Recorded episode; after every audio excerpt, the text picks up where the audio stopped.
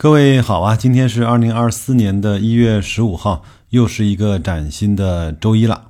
我们先来看看上周几大指数的涨跌情况。上证指数下跌百分之一点六一，深成指下跌百分之一点三二，创业板下跌百分之零点八一，科创五零下跌百分之一点四六。科创五零呢，跌破了八百点，创造了历史的新低，有点像当年五百点的创业板。我给各位呢，在公众号“大白说投资”啊贴了几张图。第一张呢是创业板从二零一一年到二零二三年十二月份的月 K 线，各位可以看一看，在二零一三年呃一二月份的时候，创业板的指数来到了历史的低位五百八十五点。然而呢，在两年不到的时间里，在二零一五年，这个指数就涨到了四千零三十一点。我给各位画了一条线，从最低点的五百八十五到二零一八年十二月份的一千两百多点，到今天啊这个点位来看，它的底部呢一次是一比一次啊要抬高的，这个我相信也符合我们整个中国经济的特征。但是问题来了，如果要持续再下跌的话，这条线就要被跌破了。我不晓得会怎么样，因为科创板现在整个指数的体量呢也不小了。我们可以拭目以待吧。我呢也给各位放了一张沪深三百的，因为沪深三百呢连续六个月下跌，这是在中国 A 股市场上从来没有发生过的。所以从这个指标来看啊，这个投资的周期对很多人来说难度呢确实是高的可见一斑了。巧的是呢，我也从它的低点啊到现在这个点位也画了一条线，也基本上符合。底部呢，每一次是越来越高这样的一个理论，但是也是那句话，如果这一次继续再下跌，就要考验这个理论了。各位可以去看看那幅图和科科创板啊是多少的相似啊。好，那咱们再进入今天的估值表啊，就三个字儿，我觉得在这个时间点，如果你还在这里面的话。就三个字儿，闭眼买吧。最多啊，计划一下买哪个，买多少比例，要不要做网格交易，怎么止盈，这些呢？如果你愿意的话，可以到社群来找我聊这些话题，好吧？除了最近涨得不错的红利指数之外呢，其他我们追踪的全部的指数 PB 就是市净率啊，跌到了历史百分位的百分之三以下，其中证券保险的 PB 的百分位为零。什么意思呢？就是十年间，它这个数值到今天来看是最低的。这期节目呢，我给各位配了不少图啊。下面这张图呢，各位也可以去我的公众号“大白说投资”去看啊。就是三百非银，也就是我们所对应的证券保险这个指数，它十年间的 PB 的走势。我们看到它从二零一三年啊到二零二四年这十年的时间，PB 的百分位呢，只要低落于百分之二十，那么指数呢在百分之二十以下待的时间就很短。但是这次从二零二一年以来，PB 呢就几乎一直待在百分之二十的分位线以下。这样的情况呢，在二零一八年到二零一九年那个股市最黑暗的时间里面，曾经短暂的发生过，但是也没有像今天。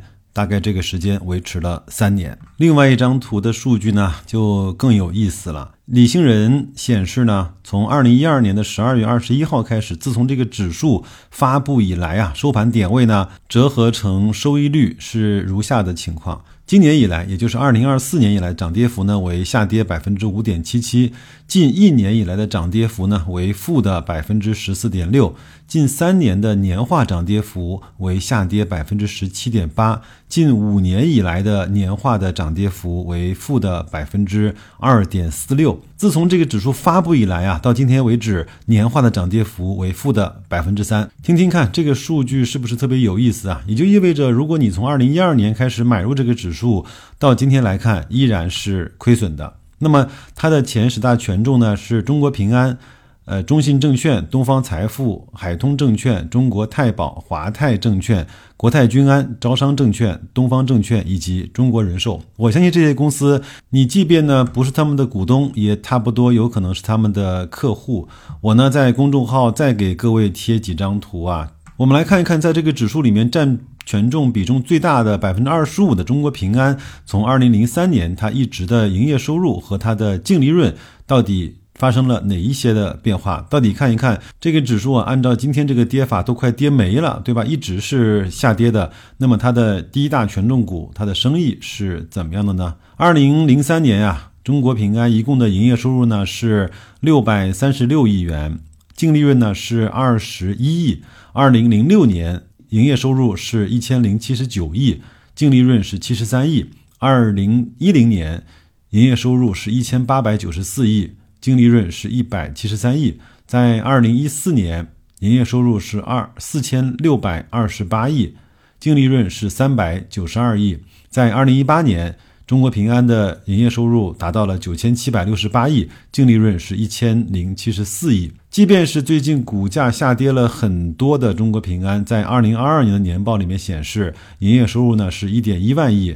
净利润是八百三十七亿，虽然离高峰时候的将近一千五百亿有很大的下滑，但是王子落难也不过如此吧？它也比在二零零六年的时候只赚了七十三亿，基本上增加了十倍，对吧？那这个指数里面其他的公司，像中信证券、东方财富、海通啊、太保啊、华泰呀、国泰君安啊什么的，各位呢可以自己去拉拉数据。我只是想表达这样的一个观点，就是。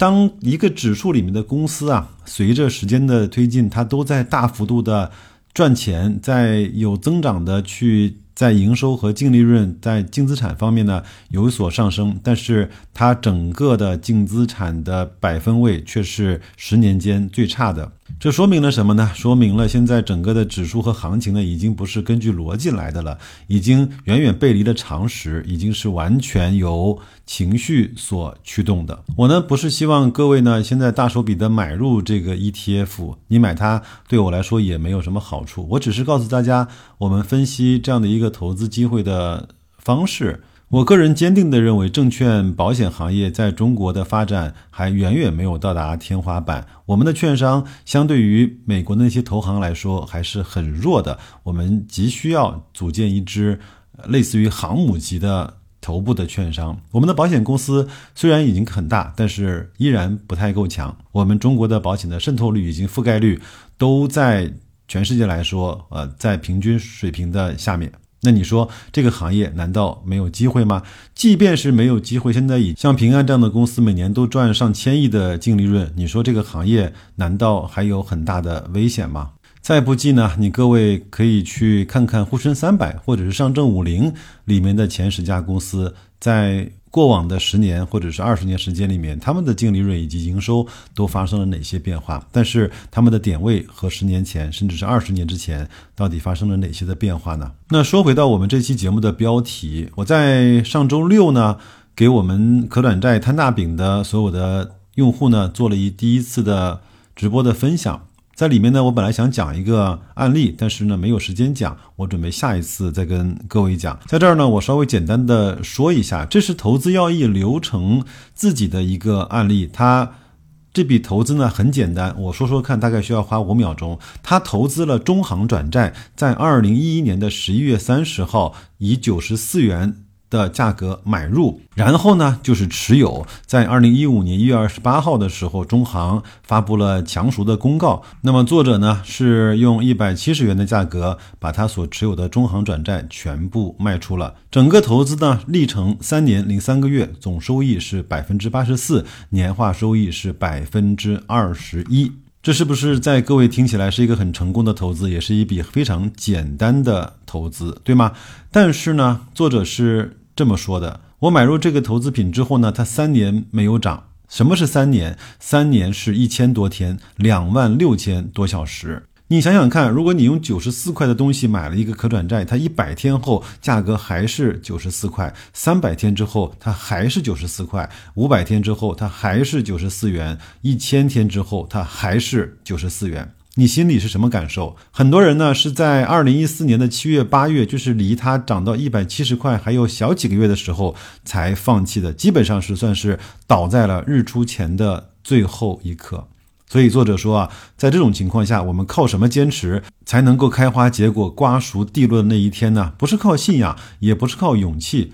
坚持需要勇气，放弃也需要勇气。做对的人。有信仰，做错的人也可以有信仰。在投资的世界里啊，信仰和勇气一点用处都没有，只有充足的知识才能够。帮我们。所以我想回到这期节目的主题啊，当一个人不是基于知识来这个市场做投资的时候，那他的崩溃是可以发生在任何一个时刻的。最后呢，还是那句老生常谈，你可以下注，但是你最好要上你自己能够输得起的那个牌桌。你可以浪，但是你最后浪的那个结果自己要完全的可以承担。在周六的直播呢，我给各位在屏幕上写了两行字，是我在做投资的时候一直用这些来去提醒自己的，并且呢，在最近的这些年啊，成为了我在投资上的座右铭吧。叫善战者无赫赫之功，善医者无煌煌之名。有点像下围棋特别牛逼的人啊，他的方法和特点呢，就是通盘无胜手，但是他在每一时每一刻都在做对的事情。各位亲爱的朋友，我也希望你在投资上能够做出这样的决定和行为。如果你愿意的话，也可以跟白老师和我们社群里的小伙伴一起呢，经历一次非同凡响的熊牛的转换。那就这样吧，祝各位在新的一周工作愉快，投资顺利，再见。